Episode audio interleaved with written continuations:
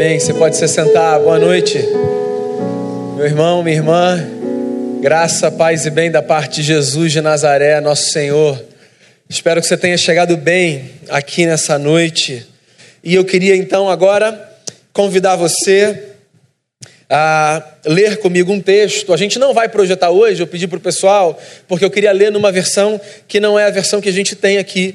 Se você tiver aí no seu celular, no seu tablet ou de forma física a Bíblia na versão A Mensagem, é nela que eu vou ler. Senão você acompanha o texto aqui. Eu quero ler no Evangelho segundo João, capítulo de número 16, do verso 1 até o verso 16. Olha só o que diz o texto.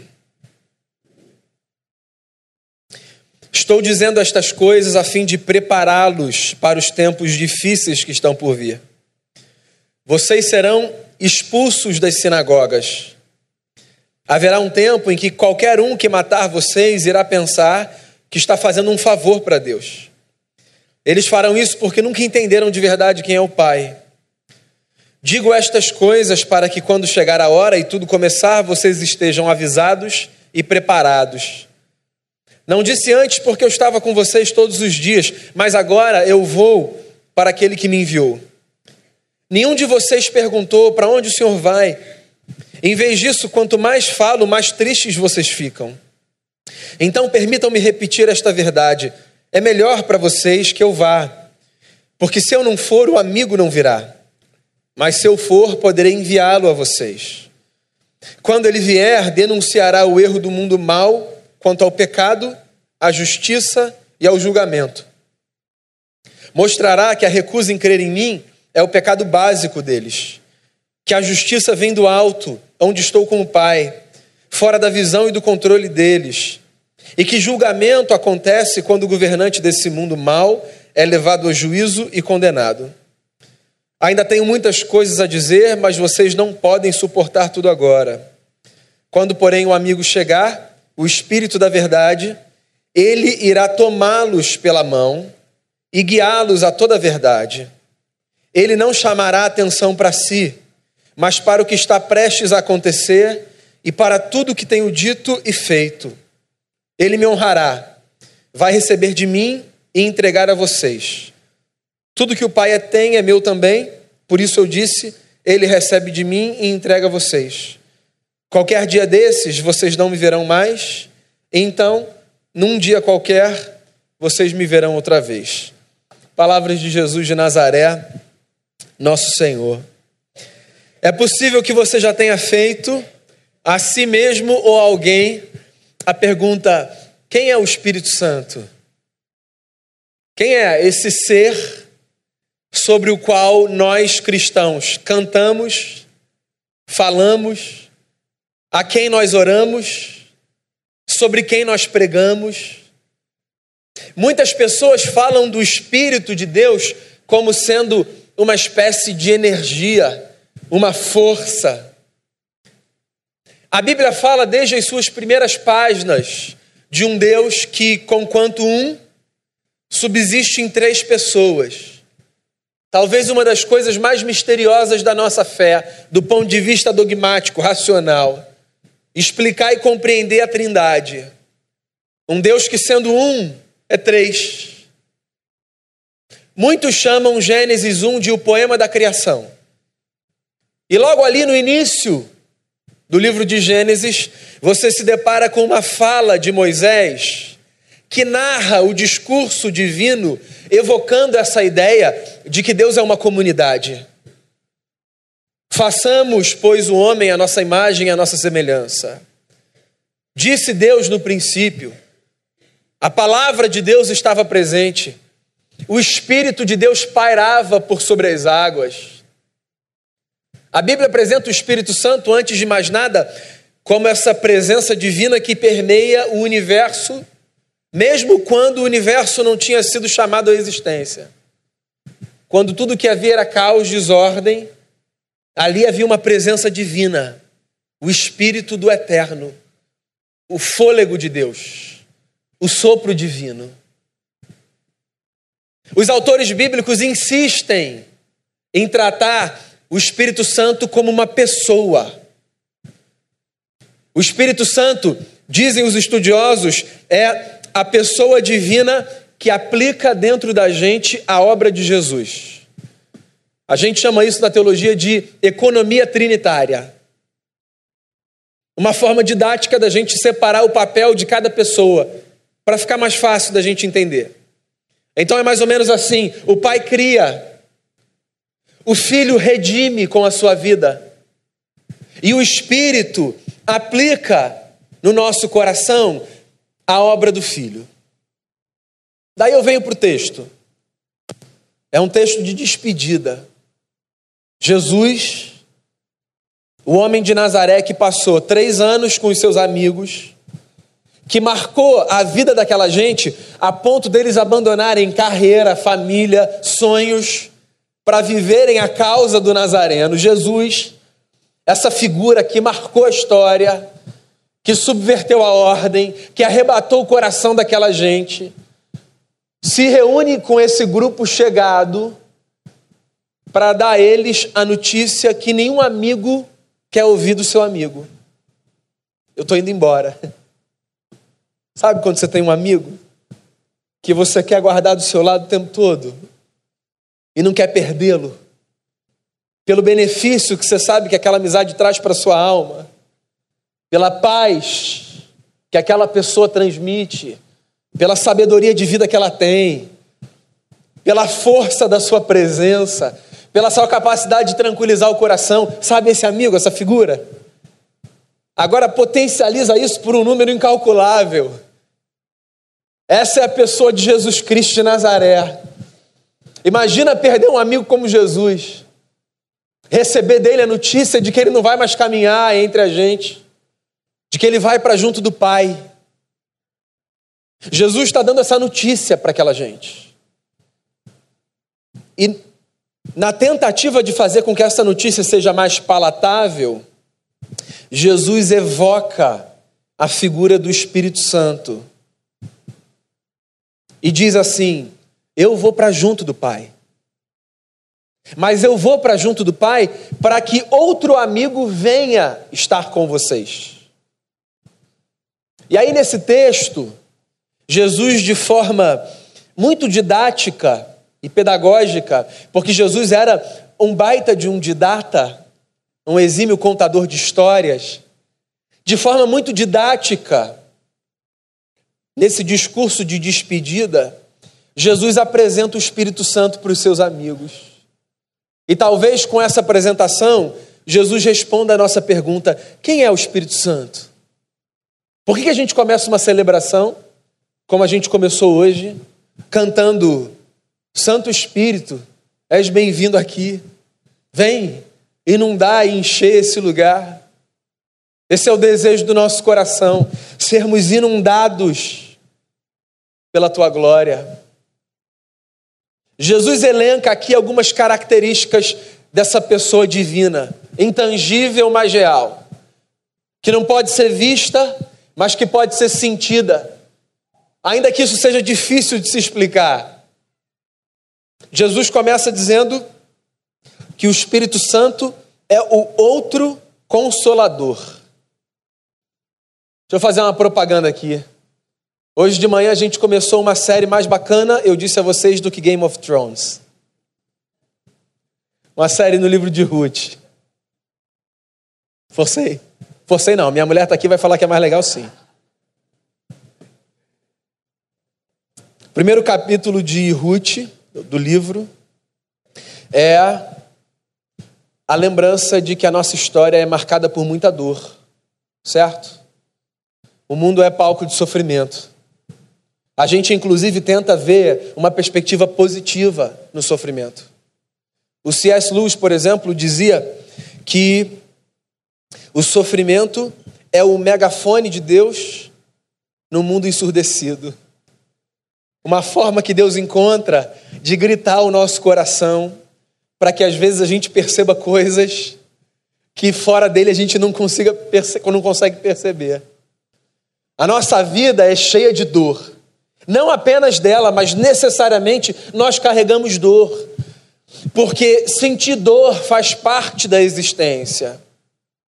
E porque a nossa vida é palco de dor, todos nós precisamos de um bom consolador. Que na versão que eu li, é chamado por Jesus de um amigo. Dentro da perspectiva humana, a figura do amigo ou da amiga cumpre esse papel. O papel de trazer para o nosso coração o consolo que a gente precisa em face das angústias e das lutas. Pois é, quando Jesus vai se despedir dos seus amigos, Jesus diz uma coisa muito bonita, porque ele diz assim: Eu vou, mas eu deixo um amigo para vocês. Eu vou, mas não sem antes apresentar a vocês um amigo, alguém que vai fazer esse papel de consolar a alma. Alguém disse que a igreja é uma comunidade de amigos que foram apresentados por Jesus de Nazaré. E eu gosto dessa definição.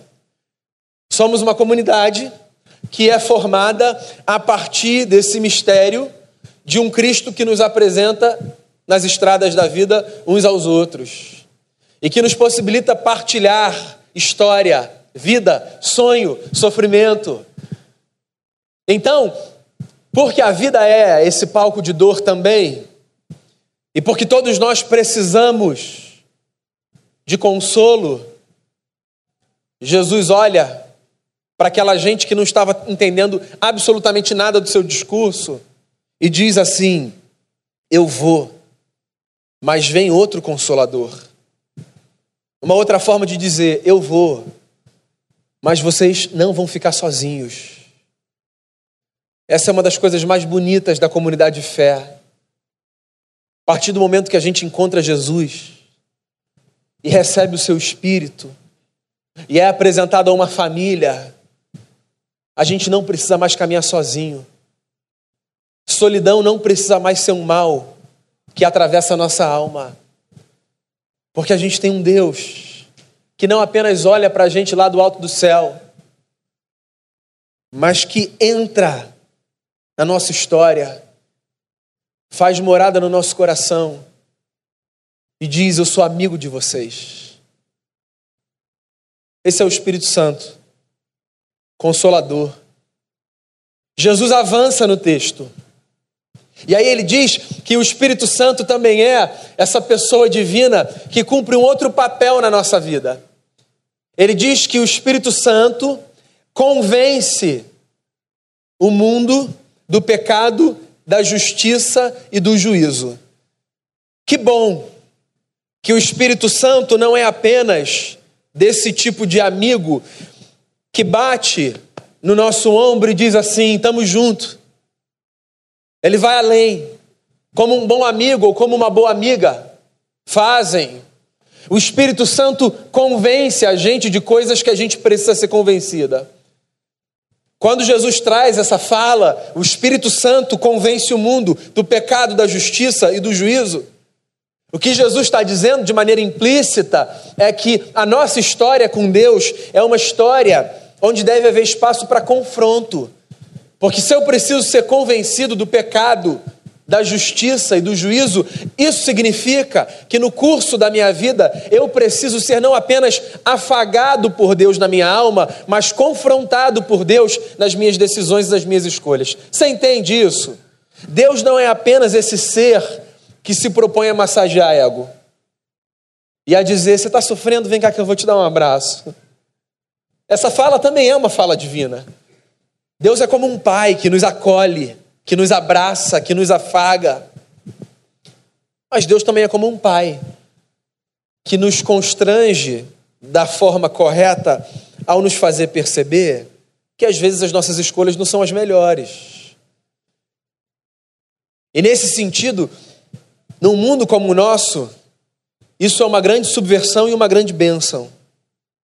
Porque a gente vive num mundo onde as pessoas não gostam de ser confrontadas. O confronto sempre aparece como um problema. Nós estamos desaprendendo a viver ouvindo da experiência do outro esse lugar da alteridade, da dissonância. A voz que destoa não é hoje uma voz bem-vinda. A voz que destoa hoje é uma voz que faz a gente reagir do tipo a reda de Satanás, porque essas coisas não vêm de Deus.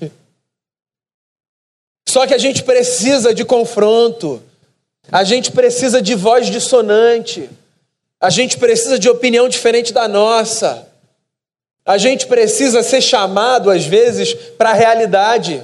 Porque a realidade e a nossa percepção da realidade não são necessariamente um sinônimo. Sabia disso? Tem gente que anda convencido de que a realidade e a sua percepção da realidade são, na verdade, sinônimos. Não são. Às vezes, inclusive, existe um abismo que separa a realidade da nossa percepção da realidade. A minha opinião não é necessariamente um fato, é a minha opinião sobre um fato. E ela pode ser uma opinião correta, mas ela pode ser uma opinião completamente equivocada. E que bom que a Bíblia me apresenta um Deus que aparece não apenas para confirmar os meus acertos, mas para me confrontar em face dos meus erros. Um Deus que não assina embaixo de todos os meus projetos e que não traz para a existência todos os meus sonhos. Um Deus que não chancela todas as minhas pautas e causas. Porque não necessariamente aquilo que eu sonho e aquilo que eu faço é acertado. É bom, a gente gosta de cantar, nós somos filhos e filhas de Deus.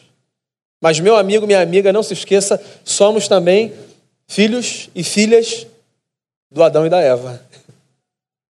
E não leia isso da forma romântica. O que eu estou dizendo é que tem um problema dentro da gente. E aí tem o Espírito Santo, que é não apenas o consolador, mas é também aquele que nos convence do pecado, palavra problemática para um tempo como o nosso, mas necessária, da justiça, do fato de que Deus é justo e de que a bandeira de Deus é a bandeira da justiça que é diferente da bandeira da vingança, fica para outro dia essa conversa. E do juízo. Ou seja, da consciência de que as nossas ações provocam reações e de que as consequências dos nossos atos e das nossas escolhas estão diante de nós. E nós sempre arcaremos com elas. Jesus continua sua fala. E ele diz que o Espírito Santo também é essa pessoa divina que nos guia à verdade. Eu acho que essa é uma das falas mais bonitas sobre o Espírito Santo. Eu fico imaginando o Espírito Santo como uma pessoa que nos toma pela mão, como um pai ou uma mãe tomam os seus filhos pela mão, que não têm ainda condição de caminharem sozinhos, e o levam até o lugar da segurança, o lugar do acerto, o lugar da verdade, impedindo que esse filho que não sabe caminhar sozinho vá para o lugar do erro, da mentira, da sombra. Jesus diz que o Espírito Santo nos guia para a verdade. De forma muito simples e muito objetiva, isso significa que Deus não é aquele que nos conduz para espaços de mentira. Sim, Deus não financia projetos que não compactuem com a verdade. A verdade e a mentira aparecem de forma metafórica na Bíblia, às vezes descritas como a luz e a sombra. E simples assim, Deus jamais nos levará para o espaço da sombra, que não é necessariamente um espaço físico, geográfico, você entende isso? Pode ser um espaço existencial, um espaço relacional. Ou seja, se na minha vida eu tomo decisões que me coloquem num lugar de ter que me proteger, de ter que esconder, de ter que fugir, de ter que camuflar, é possível que eu não esteja me conduzindo para esse lugar da verdade.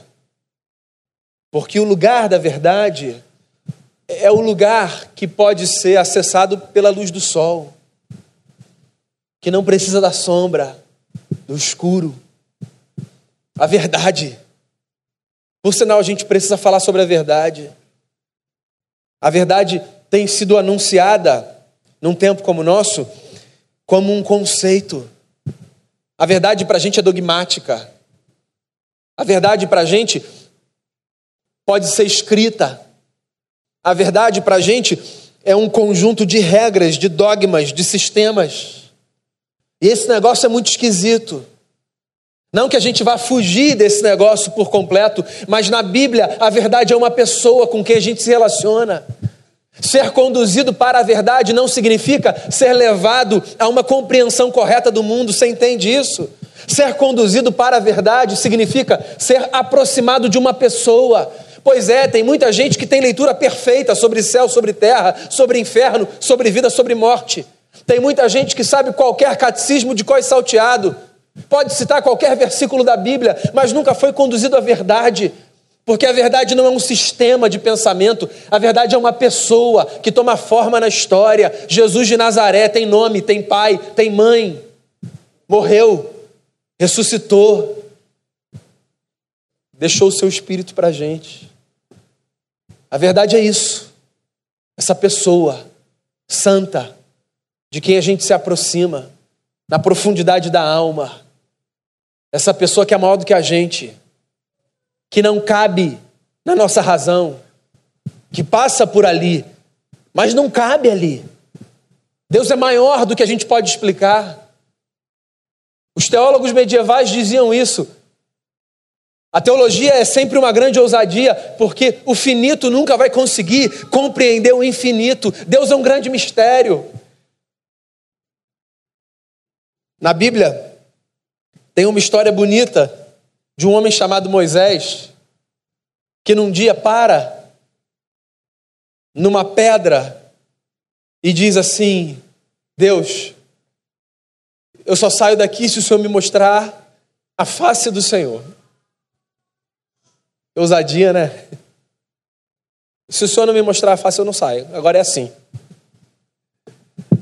Daí Deus olha para Moisés e diz o seguinte: Moisés, eu vou passar a minha bondade diante de você. E quando eu passar a minha bondade diante de você, você vai me ver. Eu não sei se você consegue entender o que está em jogo aí.